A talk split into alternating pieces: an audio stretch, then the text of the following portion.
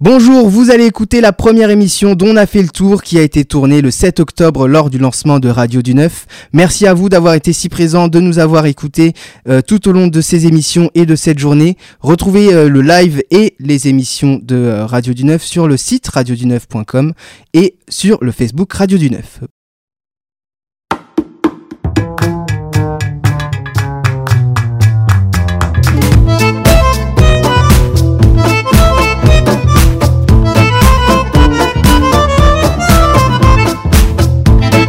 Bonjour à tous et bonjour à ceux qui nous rejoignent. Vous venez d'assister au concert de Watchers que vous pouvez retrouver sur Facebook au watchers.musicband. Vous pouvez les écouter et les retrouver sur Facebook et on va mettre les infos sur notre Facebook à nous prochainement. Euh, on est ensemble jusqu'à 21h avec d'autres concerts, des invités, des chroniques, une bonne ambiance et la présentation de notre site officiel d'ici une heure. Alors bougez pas, vous pouvez, aller voir d'autres stands mais revenez d'ici une heure, ça ferait plaisir, nous on sera là en tout cas. À 18h30, euh, donc euh, tout de suite, euh, retrouvez Nevin Halls dans la salle expo pour une démonstration de danse hip-hop, afro et dancehall. Donc si vous voulez aller euh, voir euh, Nevi et ses danseuses, c'est tout de suite dans la salle expo. Et euh, pensez à revenir quand même. vous avez également des poèmes animés au studio 9. Et puis n'oubliez pas de prendre une petite photo à la Monster Taupe et de la partager sur Twitter ou Facebook avec le hashtag RD9. Avant de commencer cette émission, je vais vous demander d'applaudir l'équipe de Rien de vaut le Neuf qui a brillamment ouvert le bal de cette émission, s'il vous plaît. Merci beaucoup. Vous les retrouverez bien sûr sur les réseaux sociaux de, de Rien de Volneuf. Euh, bienvenue dans On a fait le tour. Avant le concert de Watchers, j'étais censé vous dire que l'un de vous pourra participer à l'émission, mais j'ai oublié. Donc, euh, dans le public, levez la main ceux qui veulent participer à cette émission. Si on vous voit, je vous vois pas. Levez-vous. Levez-vous, je vois une main vers là. Eh ben, euh, venez, viens. on peut applaudir cette jeune demoiselle. Tenez. Bonjour, enchanté. Comment t'appelles-tu Fanny. Tu as quel... Mets bien le micro proche de ta bouche. Je m'appelle Fanny. Quel a- Tu as quel âge J'ai 17 ans. D'accord, très bien. Enchanté. Donc tu, elle fera partie de cette émission. Pour les prochaines émissions, euh, on fera la même manière. Si vous voudrez participer, faudra venir euh, nous le dire, et tout simplement, et on prendra l'un de vous. Aujourd'hui, dans On a fait le tour, on va faire un tour de l'Europe, de YouTube, de la culture, avec Mathieu, Rémi et Sarah qui nous rejoindra plus tard. Euh, on va recevoir Amar, un, perso- un performeur burlesque, avec euh, un membre du dispositif Créartup. Mais nos premiers invités sont Sabine Cardona, coord- coordinatrice d'activité, et Alexis Lefranc, vice-président d'Eurocité. Bonjour à vous. Bonjour. avec le micro, c'est mieux. Pour, entre- pour introduire l'Europe, Mathieu, tu nous parles... euh, ah, il, il terminait sa bouchée, on voulait pas te déranger. Tu nous parles de la situation en Transnistrie. La Transnistrie, c'est un pays situé entre la Moldavie et l'Ukraine, mais qui a la particularité d'être un pays fantôme. Un pays fantôme, ça veut dire que techniquement le pays n'existe pas, alors qu'en réalité, euh, la Transnistrie habite près de 500 000 habitants. Mathieu. C'est ça, Fadi, c'est ça. En fait, c'est une bande de terre située le long d'un fleuve. Sauf que justement, la particularité de cet État, comme vous le disiez, c'est qu'en fait, il n'est reconnu par aucun membre officiel de la communauté internationale. Donc en fait, la Transnistrie, enfin à l'intérieur du pays, c'est comme si rien n'avait bougé depuis la fin de l'Union soviétique. Le pays est une dictature militaire, communiste, fermée au monde extérieur. C'est très difficile de s'y rendre. Apparemment, quand on y va, on se fait raqueter par, la, par les autorités à la frontière. On n'a pas le droit de prendre les photos. Enfin bref, la, la totale quoi. Pourtant, ce micro-pays euh, a tout de même 500 000 habitants et une capitale. Une capitale qui s'appelle comment? Euh, ah, Tiraspol, bien sûr. bien entendu. Vous l'aviez sur la langue, je sais. Bon. Bon, mais si la Transnistrie inquiète beaucoup le monde, c'est parce qu'elle abrite euh, l'armée d'une grande puissance, l'armée de la Russie qui stationne sa 14e armée sur le territoire et qui soutient en fait officieusement ce petit État. Et qu'est-ce qui s'est passé pour ce pays? Comment on en est arrivé à cette situation? Bah, pour comprendre, il faut remonter à la fin de la guerre froide. Quand l'Union soviétique se démembre, certains pays proclament leur indépendance. Par exemple, l'Ukraine et la Moldavie, dont faisait partie la Transnistrie. Sauf que justement, la Transnistrie était plutôt peuplée d'habitants russes qui voulaient rester rattachés à Moscou. Alors la Russie a envoyé son armée pour les soutenir, et depuis la situation est celle d'aujourd'hui, un État qui est indépendant de facto. Donc en fait, la, la Transnistrie, j'arrive, la Transnistrie bien sûr. la Transnistrie, c'est un avant-poste militaire pour la Russie, à deux pas de l'Union Européenne, puisque la Roumanie est tout à côté. Donc on, a- on en avait un peu parlé en 2014, pendant la crise ukrainienne, vous vous souvenez, quand la Russie avait envahi la Crimée. Oui. Certains avaient peur que la Russie ne cherche à annexer la Transnistrie à son territoire en envahissant d'autres morceaux d'Ukraine au passage. Et à l'intérieur de, ce- de ce territoire, si on suppose qu'il n'existe pas, comment les gens y vivent? Bah, le pays est plutôt très pauvre. hein. Le salaire moyen est évalué au- autour de 200 euros environ. On n'est pas sûr, mais on pense. Euh, son avantage, c'est quand même que la Russie envoie massivement des fonds dans la région pour faire survivre- survivre le pays. Ensuite, le pays il est ultra militarisé, c'est-à-dire que l'armée représente 5% de la population, la population totale, hein, pas, pas juste la population active. Donc, pour donner un ordre de grandeur, c'est une proportion qui est 10 fois supérieure à celle de la France. D'accord. Euh, D'ailleurs, le pays est connu pour être une plaque tournante du trafic d'armes en Europe. Donc globalement, bon, les étrangers qui se rendent en Transnistrie, soit ils sont très très curieux de voir ce pays original, soit c'est pour acheter des choses. Euh, à part ça, en ce qui concerne les droits de l'homme, on peut dire que c'est à peu près la catastrophe. hein. La, la presse est entièrement contrôlée. Amnesty International estime que les libertés fondamentales ne sont pas garanties. Et personne n'ose critiquer la politique en place à l'intérieur, encore moins celle de la Russie.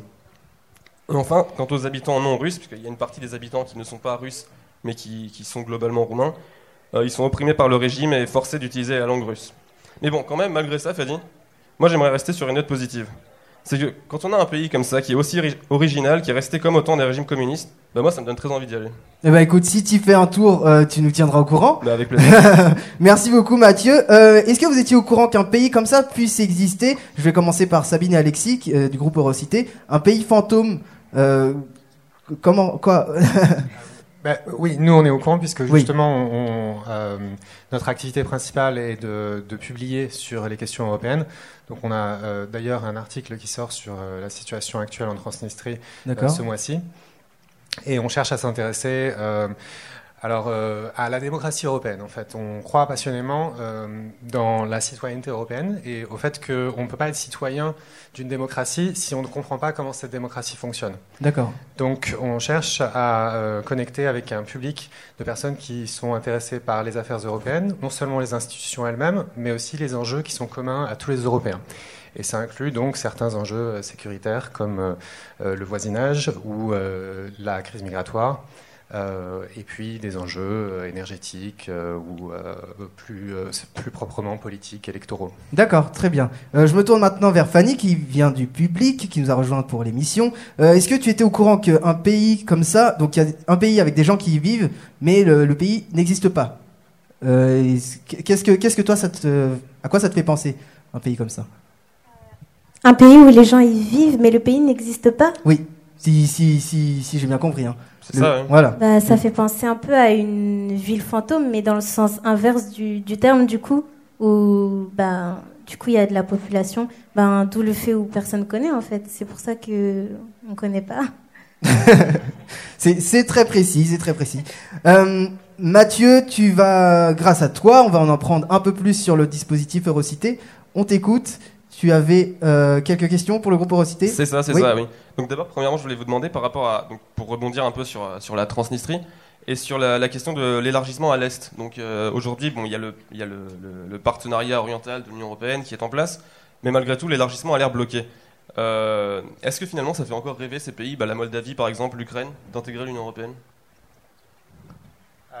C'est une vaste question. Euh, Il y a, il y a, des opinions euh, différentes sur euh, la question parmi les populations de ces pays-là. Il y a des motivations différentes aussi parmi les groupes d'intérêt qui se trouvent euh, dans ces pays.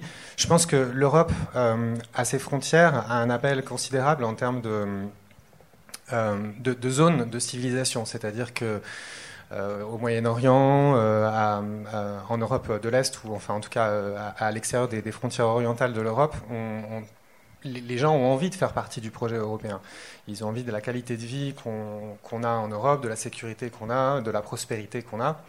Mais euh, il y a aussi des questions, comment dire, euh, culturelles, euh, éthiques, normatives. Quand on voit par exemple la réaction de certains pays de l'Europe de l'Est vis-à-vis de, de l'arrivée de réfugiés, il y a un racisme latent, voire parfois carrément ouvert.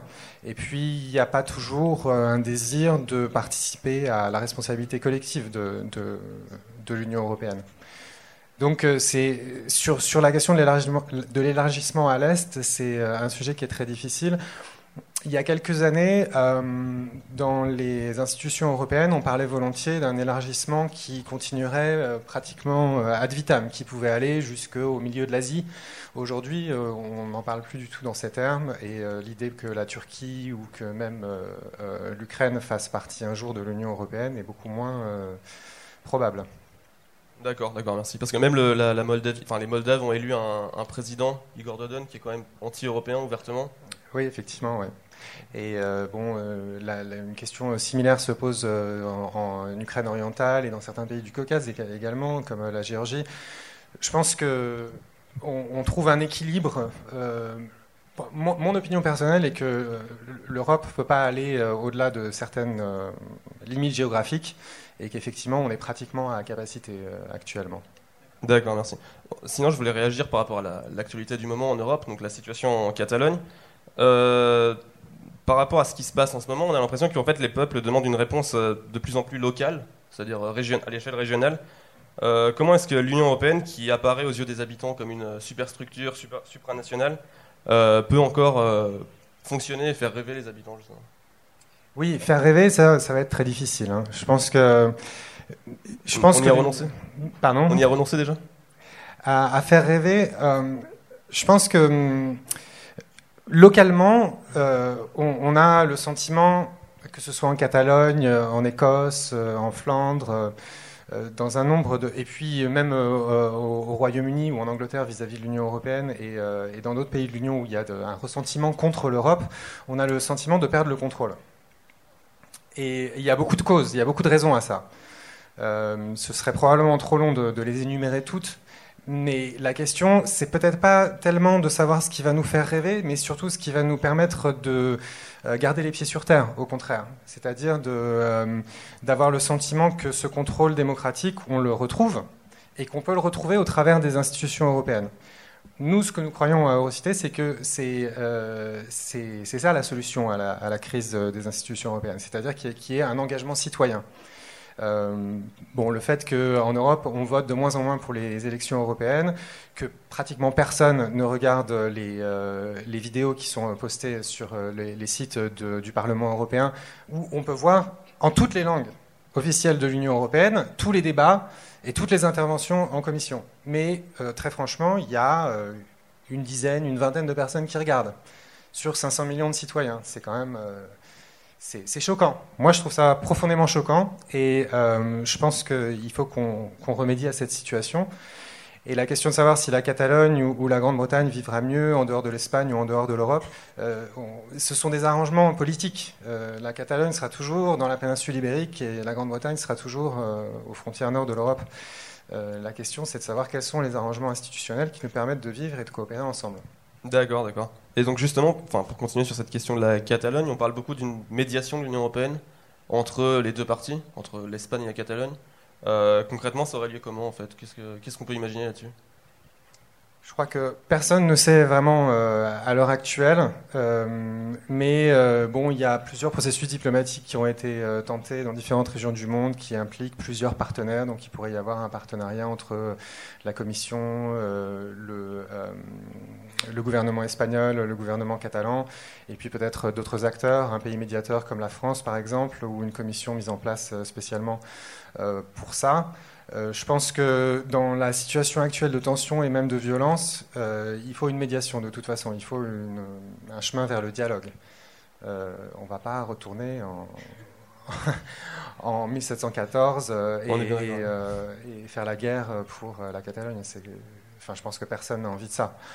Donc, euh, c'est une question qui est très difficile. Euh, je pense qu'il y a aussi euh, beaucoup de, frustrations qui sont très profondes dans la façon dont les Catalans ont l'impression que le gouvernement espagnol ne leur a pas permis de s'exprimer depuis plusieurs décennies.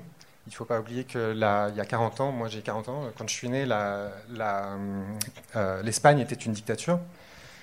Et ça, c'est quelque chose qu'on a peut-être eu tendance à oublier rapidement, c'est que des pays comme l'Espagne, le Portugal, la Grèce étaient encore des dictatures euh, il y a euh, deux générations. Donc euh, ça fait aussi partie de l'héritage européen, c'est aussi vrai pour les pays de l'ancien bloc soviétique. Et je pense qu'il nous faut un espace de discussion où on prend en compte toutes ces réalités et où on accepte de voir l'Europe dans son ensemble et pas seulement nos, intérêts individuelle, euh, pays par pays. D'accord, donc il faut essayer de chercher un compromis pour euh, une médiation pour la Catalogne, et tout en, en faisant en sorte que les citoyens n'aient pas à nouveau l'impression que euh, les décisions se prennent à leur insu, entre guillemets. puisque c'est souvent ce qui est reproché à tort souvent à l'Union européenne Oui, je pense que l'Union européenne est toujours un, une victime facile. Euh, personne, enfin, le, grand public a beaucoup de mal à comprendre comment elle fonctionne, et il y a un jeu assez pervers qui est joué par les politiciens nationaux qui vont euh, à Bruxelles euh, négocier avec d'autres, d'autres politiciens d'autres pays, et puis qui, devant leurs électorats nationaux, ont tendance à se donner le crédit de ce que fait l'Europe pour le pays en question, et puis à rejeter la faute de ce qui ne se passe pas comme euh, on le voudrait sur euh, l'Union européenne.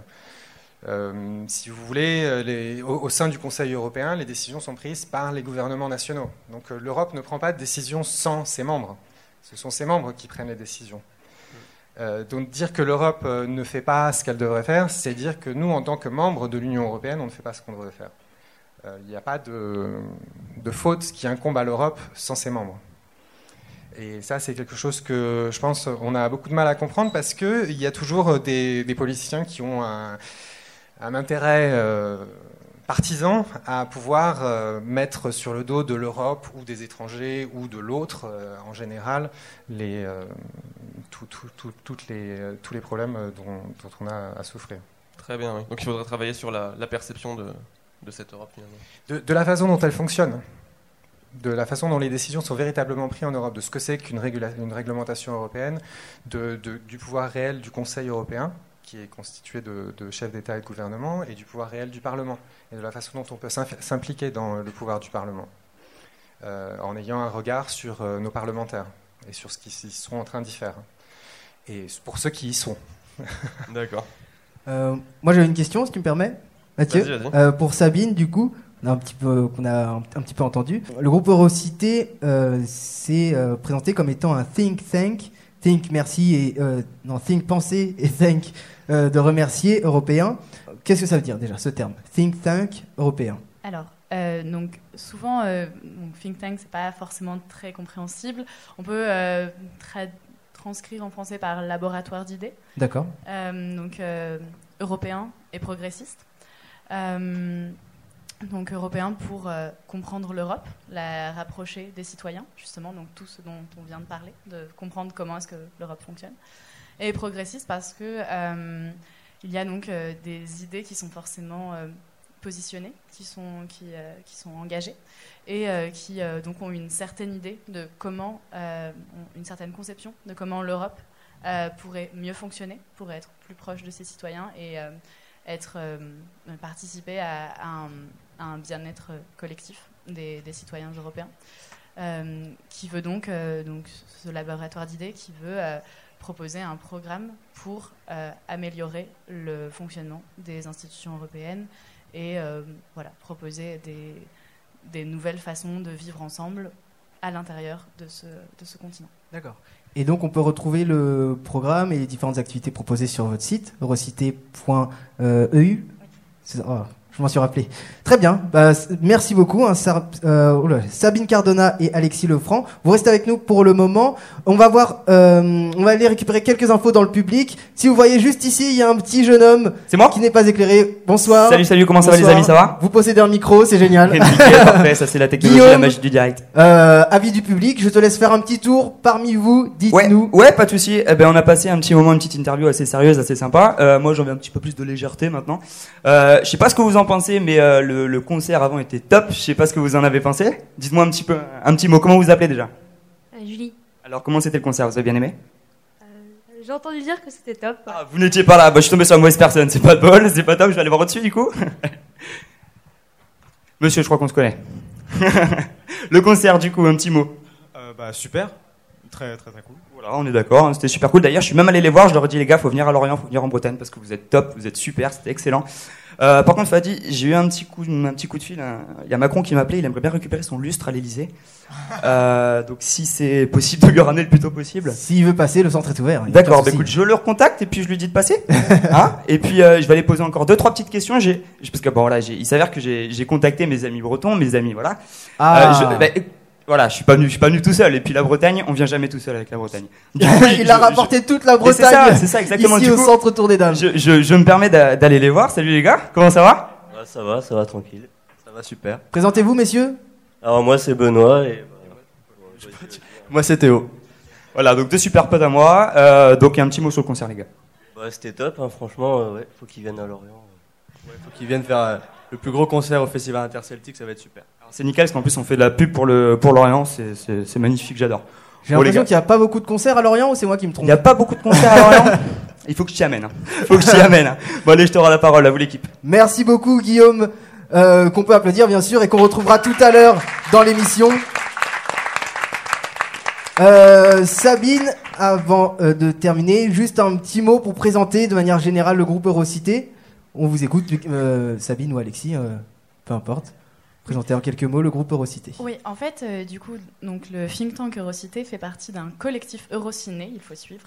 Euh, donc c'est un collectif euh, qui est composé du think tank Eurocité et d'associations de masters d'affaires européennes et du mouvement européen Paris. Et ce collectif propose des séances de cinéma qui sont suivies de débats. Donc on projette des films qui questionnent l'actualité des sociétés européennes. Euh, et on invite euh, à chaque fois euh, une personne pour nous parler des thématiques soulevées par le film. Et justement, la prochaine séance du collectif Eurociné aura lieu jeudi prochain. à, 10 à partir de 19h dans cette salle, en fait. La salle du lustre. Exactement. Euh, et donc nous projetterons After Spring, qui est un documentaire qui euh, nous montre la réalité du camp de Zaatari. Euh, donc euh, pour euh, ceux qui ne connaissent pas ce, camp, c'est euh, le deuxième plus grand camp euh, de réfugiés au monde, qui est situé au nord de la Jordanie.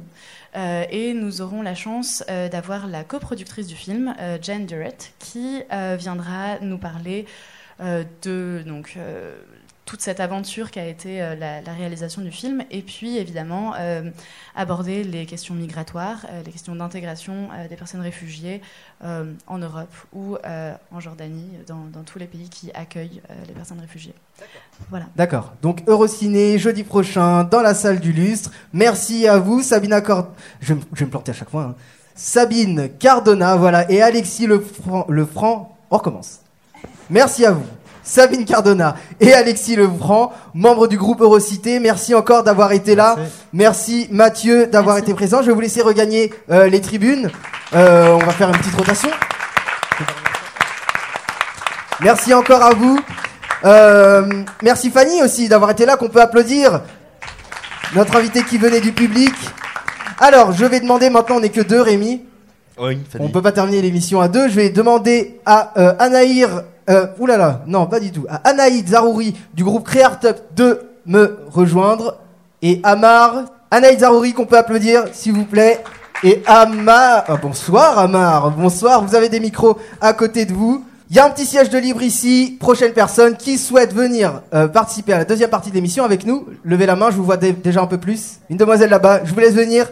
On peut l'applaudir.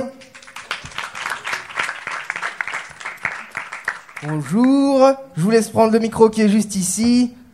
Comment t'appelles-tu? Livia, Livia, tu as quel âge? 23 ans. 23 ans. Ben, on est encore dans la jeunesse, hein, faut, faut pas rire. euh, Anaïd, bonjour. Bonjour. Vous représentez le dispositif CréArtUp qui permet, vous me corrigez si je me trompe, qui permet à des étudiants parisiens d'entreprendre un projet artistique et culturel et d'être accompagnés sur le projet. C'est bien ça? C'est ça, D'accord. Et euh, c'est le cas d'Amar. Bonjour. Bonjour. Euh, en novembre 2016, tu me corriges aussi si je me trompe, euh, la mairie de Paris t'a- remis le prix CréArtUp pour la jeune création et euh, t'a offert un accompagnement pour le développement d'un projet musical. C'est bien ça? Exactement. Très bien. Eh ben on va parler, on va en parler plus en détail tout à l'heure. Moi, je ne suis pas artiste, hein, sinon j'aurais été sur la place des invités, mais j'ai essayé d'être YouTuber, bien sûr. Puis j'ai eu la flemme et j'ai laissé tomber. Euh, Rémi, tu as la solution pour moi. Tu nous présentes un concours mis en place par YouTube et qui peut nous motiver à tourner une vidéo, voire à être un grand YouTuber. Et oui, Fadi, euh, filmer la euh, fraternité en 90 secondes, ça vous tente? La deuxième édition de Toi-même tu filmes est lancée. YouTube France s'est mobilisé aux côtés d'associations, d'experts et de créateurs YouTube pour aiguiser l'esprit critique des jeunes face aux discours de haine et de discrimination. Alors le concept est très simple, mais ça demande tout de même un peu de créativité, puisqu'il faut avoir une idée, un smartphone pour filmer et 90 secondes pour faire sourire, réfléchir et voir les choses autrement. Alors le smartphone, euh, c'est obligatoire pour filmer, c'est la règle d'or de ce concours. D'accord. Et qui peut dans ce concours y participer? Alors c'est un concours orienté principalement pour les jeunes, je ne veux pas en vexer plus d'un, mais, euh, mais les jeunes aujourd'hui, euh, enfin en tout cas dans le cadre de ce concours, c'est les 13-25 ans. Ah Euh, oui, ah ouais, ouais. tu vas en vexer plus d'un. Non mais ça va, tu rentres dans, tu rentres dans, dans la fourchette. Oui, Ouais. j'ai 15 ans. Euh, mais euh, tout le monde peut y participer puisque la démarche est premièrement euh, d'uploader sa vidéo sur YouTube avec le hashtag TMTF, donc initial de toi-même tu filmes. Ensuite de remplir le formulaire qui se trouve sur le site officiel de toi-même tu filmes, qu'on va d'ailleurs partager sur notre page Facebook que je vous invite d'ailleurs à visiter. Hop, Bien entendu. petit coup de com. Petite promo. Alors euh, tout ça effectué, il faudra patienter puisque les, ins- les inscriptions ferment le 31 octobre. Ah, donc c'est très bientôt. Oui, c'est très bientôt. Et donc euh, pour les gagnants, donc euh, ce n'est pas un, ce n'est pas deux, mais bien cinq gagnants qui sont susceptibles de remporter un prix. Deux prix sont soumis au vote du public, donc le prix du meilleur film de la tournée TMTF, avec comme récompense un accès privilégié au YouTube Space de Paris. Et Ah. l'autre prix, soumis aussi au vote du public, aura carrément une formation dédiée, toujours au YouTube Space de Paris. Alors pour voter, c'est simple, il vous suffit d'aller sur le site officiel euh, de Toi-même Tu filmes du 15 au 30 novembre pour lire la meilleure vidéo selon vous, votre coup de cœur. Et pour les autres prix, ça va se passer comment? Alors, euh, c'est un jury de personnalité qui décernera les euh, trois autres prix, présidé par l'humoriste euh, Jamel Debbouze. Alors, le prix du meilleur scé- scénario aura accès à un tutorat d'écriture et de réalisation pour un premier court-métrage. Le prix de la meilleure représentation aura un tutorat dédié sous le mentor de talent en cours au Comedy Club. Mais euh, le must du must, le grand gagnant, remportera euh, le grand prix de la fraternité et s'envolera pour Los Angeles à la rencontre de personnalités engagées pour la fraternité où il aura l'opportunité de faire une formation au YouTube Space, mais à Los Angeles. Belle récompense, non? Bah ouais, belle récompense. Hein, si c'est si c'est pour aller, on peut applaudir bien sûr. si c'est pour aller à Los Angeles, moi je veux bien faire ce concours. Ouais, moi aussi. ouais. Est-ce que ça vous tenterait de le faire? Je commence par Livia qui nous vient du public. Un concours qui te permet d'être youtubeuse directe, sans, sans passer par les mille et une étapes. Non. Non, t'es pas très youtubeuse Tu préfères regarder YouTube que filmer Ouais, je suis pas trop vidéo. D'accord. Ah, t'es pas très vidéo tout court. du tout. T'es plus livre. Hmm, Eh ben, on, va, non. on fera un concours de la meilleure lectrice. Non Écoute, euh, Amar et euh, Anaïd, j'ai le nom. Amad et An- ah, ah, oh là là, on reprend? Encore une fois? Ok Amar et Anaïd, euh, le dispositif YouTube, notamment pour vous qui accompagnez des jeunes, euh, il- euh, il est très présent le fait. Enfin, vous accompagnez des projets YouTube ou pas? Enfin, Amar, est-ce que t'en fais partie? Et Anaïd, est-ce que vous accompagnez avec CreatorTup des projets YouTube? On n'a pas encore eu cette chance, mais pourquoi pas, ça peut être très cool. D'accord, mais il y a la possibilité si on veut faire un projet avec euh, l'outil YouTube, bien sûr, et pas l'entreprise. ouais, carrément. Ça rentre euh, totalement dans le dispositif. Et Amar, en tant que performeur, je pense qu'on te retrouve forcément sur YouTube. Exactement, et notamment sur, euh, enfin plus sur Vimeo D'accord. que sur YouTube, mais euh, je, je, je participerai pas à ce projet, non. Ah oui, Enfin, de, ouais. de YouTubeur, tout ça, c'est pas trop.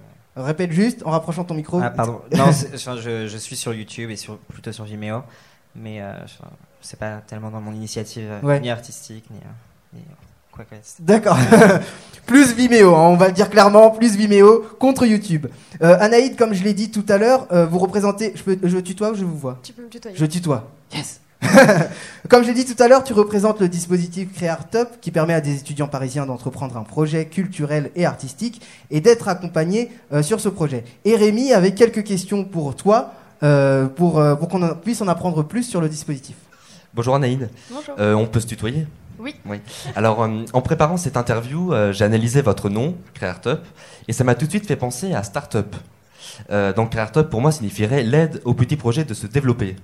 Alors, peut-être que je suis pas, euh, que je suis complètement à côté de la plaque, mais est-ce que mon analyse est bonne au moins? Ouais, elle est bonne. On a voulu en fait faire une fusion entre la création artistique et la création d'entreprises, donc les startups. Et, et voilà, c'est pour ça que ça s'appelle CréArtUp, tout Oui. simplement. Donc, euh, c'est un, sou- c'est un soutien aussi bien à la création artistique qu'à l'entrepreneuriat culturel. Complètement, c'est ça. Euh, c'est aussi un festival qui s'est tenu en mars dernier. Donc 13 projets ont été sélectionnés, dont Amar, qui est un performeur assez original, on va en parler dans un instant. Euh, Avez-vous eu des euh, propositions de projets euh, plutôt décalés? Oui, bah, on en a la preuve.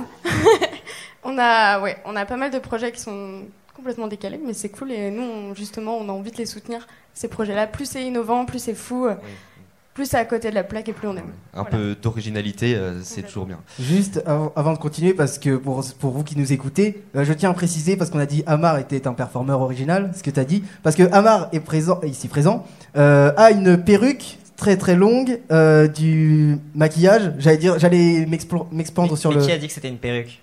Ah franchement, si, si vous verrez sur la sur la, la, la vidéo euh, ou les photos qui sont sur le Facebook, si c'est pas une perruque, J'ai payé très cher, donc forcément il m'a pas. Mais voilà, vous comprendrez en allant nous voir directement sur Facebook pourquoi euh, performeur original. Je te laisse continuer, Rémi. Euh, avant euh, que je t'interviewe, Amar, euh, on va revenir à CréArtUp. Alors donc tout au long de l'année, vous organisez des masterclass, euh, alors enfin des, des masterclass, des conférences. Euh, quels sont le- les thèmes que vous abordez et le but de ces masterclass Alors les thèmes sont très variés, on essaie de faire en fonction des, besoins des lauréats. C'est ouvert à tous pour les masterclass, euh, donc tout le monde peut y participer et on a aussi des workshops qui sont des ateliers et euh, eux sont spécialement dédiés aux, aux lauréats. Donc on va avoir comme thématique le financement, la levée de fonds. On aura aussi euh, comment, euh, comment monter un dossier de prod par exemple, parce qu'on sait que c'est des besoins des, des artistes aujourd'hui. Qu'est-ce qu'on va avoir? Comment créer son site internet? Euh, Comment communiquer en vidéo Enfin voilà, c'est assez large. Mais euh, on a, cette année, on va en avoir 7 et 4 workshops. Donc ça fait un bon programme quand même. Non, c'est très intéressant. Euh, donc euh, l'appel à projet est lancé euh, depuis le 29 septembre et dure un mois. Donc on a jusqu'au 29 octobre pour candidater. Alors admettons, voilà, euh, je suis François Pignon, je construis euh, à base d'allumettes et de tubes de colle les monuments historiques, donc la Tour Eiffel, le Sacré-Cœur euh, et bien d'autres. Alors euh, comment ça se passe pour proposer un projet? Alors, il faut, aller, se- il faut se connecter sur le site internet, donc créartop.com, et il y a des petits boutons, on peut appuyer dessus, on arrive sur le, formulaire de, candidature, qui est assez simple à remplir. J'ai fait exprès de le faire très simple. Comme ça, il prend pas beaucoup de temps, et on joint un dossier... euh, d'accord C'est un peu simple. Euh, et on joint un dossier de 2 à 5 pages, avec une note d'intention où on explique pourquoi on veut faire Créartop et qu'est-ce que ça va nous apporter. Et, euh, ensuite, nous, on lit tous les dossiers euh, le 30 et 31 octobre. Et ensuite, on reçoit les, finalistes, on les reçoit ici même euh, à la Tour des Dames et chez nous à la Maison des, Initia- des Initiatives étudiantes, pardon, pour une audition.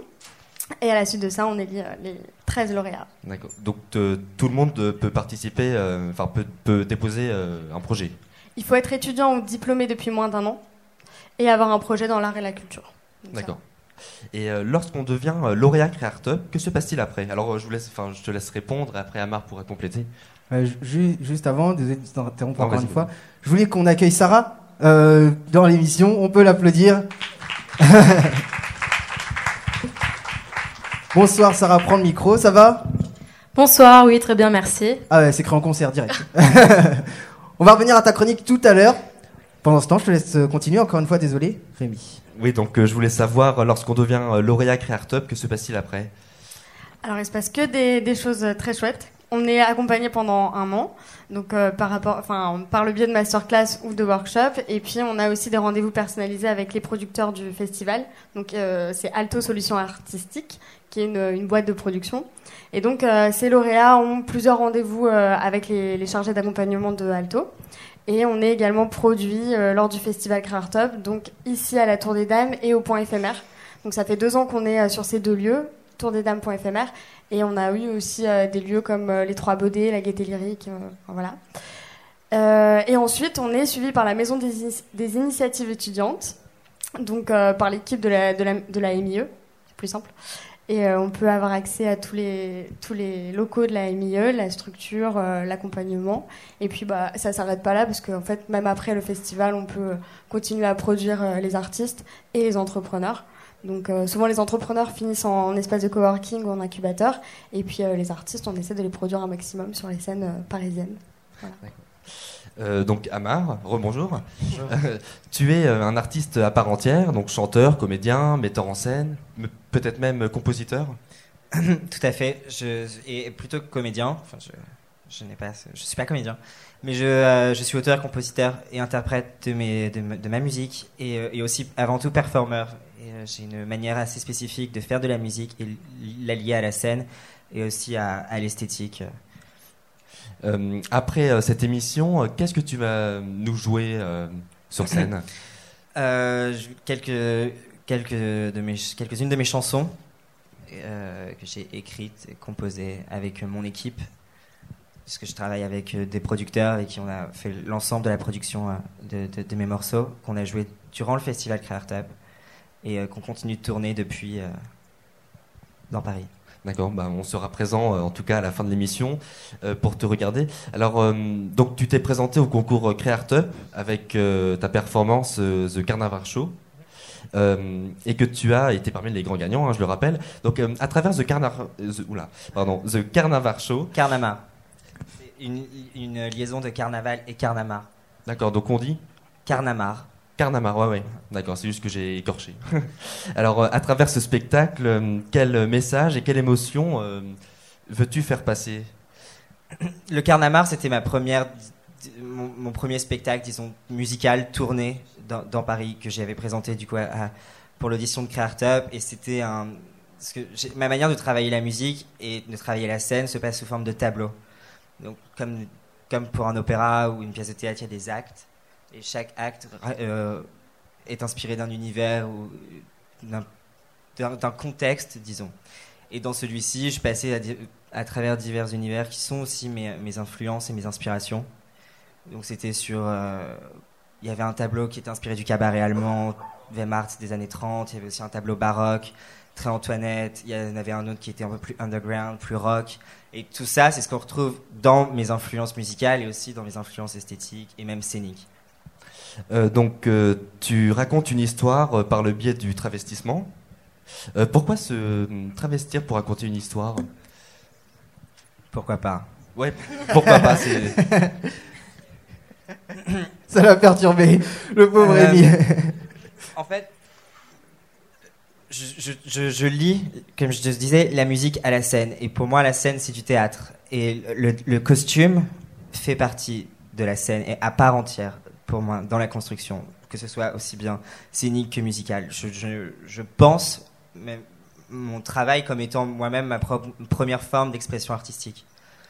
Et le, déguisement, le, le- le travestissement, c'est pas nécessairement un travestissement sexuel, mais plutôt un- une manière d'habiller, son, son spectacle et d'habiller son univers et de pouvoir réellement le montrer. Et c'est, euh, c'est une chose que j'ai toujours ré- réalisée. Euh, j'ai commencé ma carrière très jeune en tant que danseur et puis j'ai été amené par mon parcours à travailler le burlesque que j'avais jamais fait et avant et de, d'être amené à faire du drag et donc j'ai- commencé à faire euh, des scènes de drag et c'est là que j'ai découvert tout cet univers du costume et, euh, du déguisement et, de, de savoir que c'est par une présence scénique que tu captes une attention et que tu tu peux là pour le coup développer encore plus ton projet parce que tu as tu extends étends ta, ta, ta, ta créativité. Euh, donc, euh, tu, euh, tu nous donnes une nouvelle approche du spectacle vivant. Dans tes représentations, il y a une mise en abîme. Alors, vous savez, la mise en abîme, c'est le théâtre dans le théâtre, ou en l'occurrence, là, le spectacle dans, dans le spectacle. Euh, je trouve ça très intéressant. Bah, disons que la scénographie est très importante et je, je- en, en tant que performeur de base, vraiment, par avoir étudié la danse, avoir étudié le théâtre, c'est des choses qui sont naturelles pour moi. Être sur scène, c'est- euh, un espace sacré. Du coup, avoir cette possibilité de raconter des histoires et d'être vraiment. C'est pour ça que je suis pas tellement pour la définition de concert dans ce que je fais, mais plutôt dans une. euh, sorte de, spectacle musical. C'est vraiment un show avec un début, une fin et toute une écriture qui, euh, qui, qui se fait au, au- au travers de la musique, notamment. Oui, donc euh, je, je me suis renseigné, euh, bah, enfin, j'ai vu tes vidéos donc, euh, Oh. sur le net et j'ai trouvé ça vraiment Sur très- Vimeo Euh, Oui, non mais en plus c'est vrai, sur, sur euh, Vimeo, j'ai trouvé ça très intéressant, donc euh, je vous invite... euh, J'ai un clip qui sort à la fin du mois et qui sera sur YouTube, ok D'accord. Ah. Eh ben merci beaucoup Amar. Merci à vous. Merci beaucoup Anaïd, merci aussi. Juste avant, euh, avec euh, après toute cette description, Olivia, est-ce que euh, pour toi par exemple, est-ce que le dispositif Creartup peut t'intéresser et as-tu changé ta décision quant à être sur YouTube? Bah, je trouve ça très intéressant comme principe. Enfin, je connaissais pas du tout Creartup. Après, de là, est-ce que ça m'intéresse pour moi, pour un projet, quoi que ce soit Pour l'instant, je sais pas. On te laissera le temps de réfléchir. ouais, voilà. Et, euh, et, euh, Sarah, le projet Creartup pour euh, pour monter des projets en tant que jeune. Alors, euh, éventuellement, dans quelques années, puisque j'aimerais faire du cinéma d'animation, je vais vous en parler dans quelques instants. Yes. Donc, peut-être euh, que je reviendrai vers vous euh, d'ici la fin de mes études. Voilà. Elle laisse sa carte de visite comme ça. Exactement. Et ma dernière question euh, va être pour Amar. Tu as dit que tu t'intéressais au déguisement, etc. Donc, les cheveux, est-ce que c'est du déguisement ou du vrai? Parce que tu as quand même révélé avoir découvert le monde du déguisement. Ça m'intrigue. Mais la question, c'est de savoir si mes cheveux sont naturels? Oui. Oui. Eh ben parfait On va conclure là-dessus. Merci, merci beaucoup euh, Anaïd tu les et veux? Amar. Euh, comment? Tu les veux? Ah, s'ils sont naturels, ça va être, ça va être difficile. hein. On peut retrouver toutes les infos de s'arranger, ouais. Euh, petite coiffure au calme. Euh, retrouvez les infos de Créartup sur Facebook et sur le site créartup.com. Amar, on peut te retrouver sur Vimeo et sur Facebook, arrobase Amar Performer. On te retrouve tout, euh, tout à l'heure euh, pour un show exclusif. Euh, No aussi- pressure. euh, no pressure. Euh, il y a aussi des poèmes animés dans le studio 9, l'exposition c'est dans la boîte, des stands, des jus, des pâtisseries que je vous invite à aller voir. Euh, comme vous le savez peut-être, durant le mois d'octobre, il y a la 16e fête du cinéma d'animation. Sarah, qui est passionnée de cinéma d'animation, tu viens de le dire, euh, qu'as-tu à nous dire sur ce sujet? Donc, euh, rebonsoir à tous. Alors, en effet, je vais vous parler du cinéma d'animation, comme vous l'avez sûrement compris. Tout le monde a connu ce moment de bonheur durant l'enfance, regarder des dessins animés, rêver de devenir le héros de notre série préférée, celui qui gagne face aux monstres comme Martin Mystère, je suppose que vous connaissez. Oui.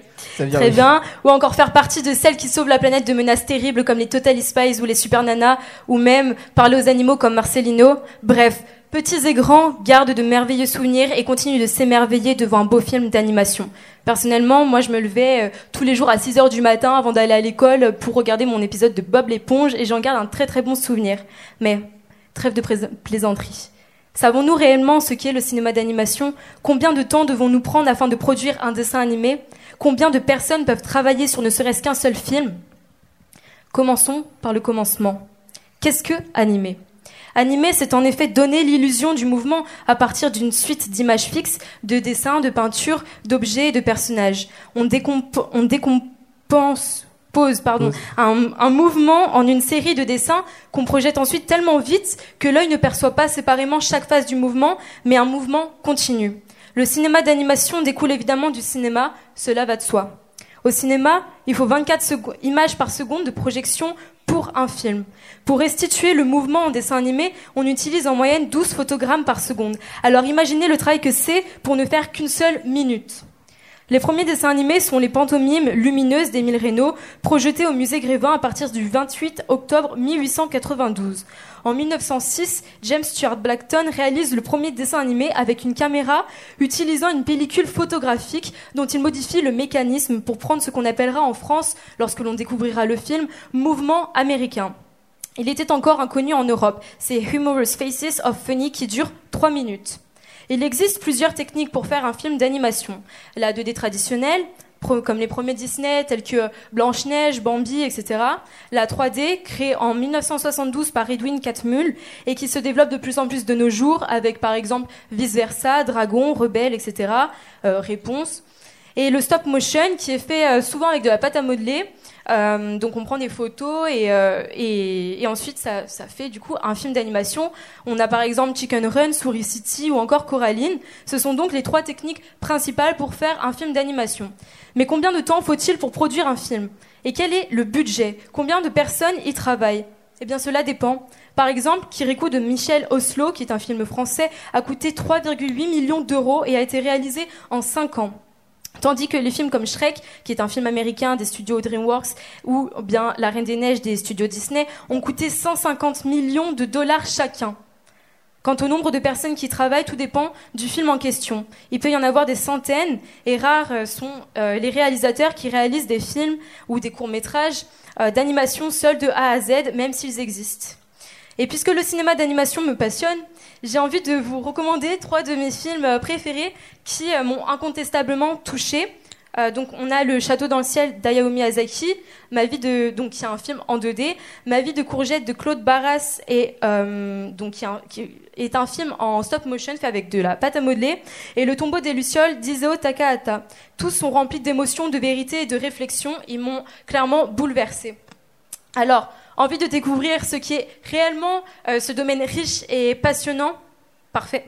Ce mois-ci, c'est la 16e fête du cinéma d'animation organisée par l'AFCA, l'Association française du cinéma d'animation. Plusieurs événements sont proposés partout en France et même à l'étranger. Nous pouvons y faire des ateliers, découvrir des films et même rencontrer des réalisateurs. Ce que j'ai fait vendredi dernier lorsque j'ai vu euh, La Passion Van Gogh, magnifique film fait avec 62 000 peintures à l'huile, et par la suite rencontrer le réalisateur Hugues Welchman. Je lui ai même serré la main. Euh, ce fut un moment très riche en émotions que je n'oublierai pas et il sort officiellement le 11 octobre au cinéma. Alors n'hésitez pas, vous n'allez pas le regretter, je vous assure. Merci beaucoup, Sarah. À la passion, là, à, à la cavalière. Et on a senti l'émotion quand t'as dit que t'as rencontré le réalisateur. Euh, très rapidement, euh, Anaïd, euh, je précise qu'Amar est parti se préparer pour son show euh, juste après l'émission. Euh, Anaïd, euh, après le, la chronique de Sarah, question toute simple, quel est ton film d'animation préféré? Euh, Shrek. Ah, sans, sans hésiter, direct. Très bon choix. Shrek. Livia, Le Royaume. Le Roi Lion. Rémi, Euh, très bonne question. euh, je dirais Bob l'éponge. Ah ouais. J'aimais Ouais. bien quand, quand j'étais Ah oui. petit. Mais là, je t'avoue que je regarde plus, mais les films Euh, d'animation. non, mais en ce tu peux, moment. hein. Ouais, ouais. Moi, je regarde Gumball. Moi, je regarde encore. Voilà. Il y en a qui regardent encore les dessins animés. Et, euh, et le mien, puisque vous me le demandez. euh, le Roi Lion, je pense aussi. Le Roi Lion qui fait partie des, des classiques et des préférés. Eh bien, ce sont sur ces mots que nous allons euh, nous absenter pour l'instant. On revient dans une demi-heure avec une nouvelle équipe, de nouveaux invités et la présentation du site de Radio du Neuf. Donc restez ici. Merci à Mathieu, Sarah, Guillaume et aussi Fanny et Livia d'avoir été là. Merci également à, Anne, à Amar, Anaïd Zarouri de Créartop, ainsi que Sabine Cardona et Alexis Lefranc de, Re- d'Eurocité d'avoir accepté nos invitations. Retrouvez toutes leurs infos sur le Facebook de l'émission, bien sûr. Merci à tous d'être présents. On revient d'ici une demi-heure. Et euh, tout de suite, le temps qu'il arrive, c'est Amar pour son show exclusif. Merci et à tout à l'heure.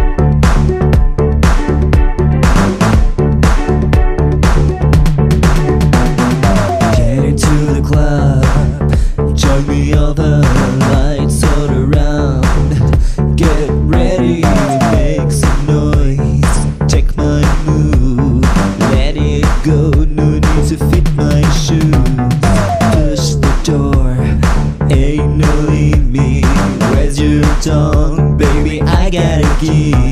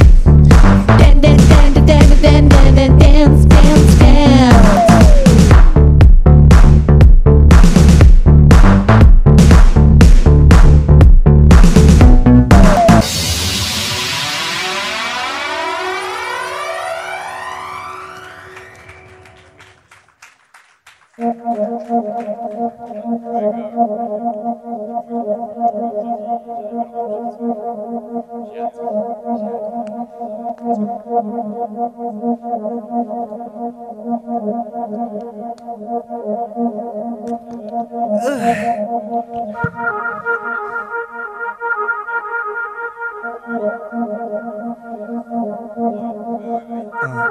deux, un, deux, trois, quatre.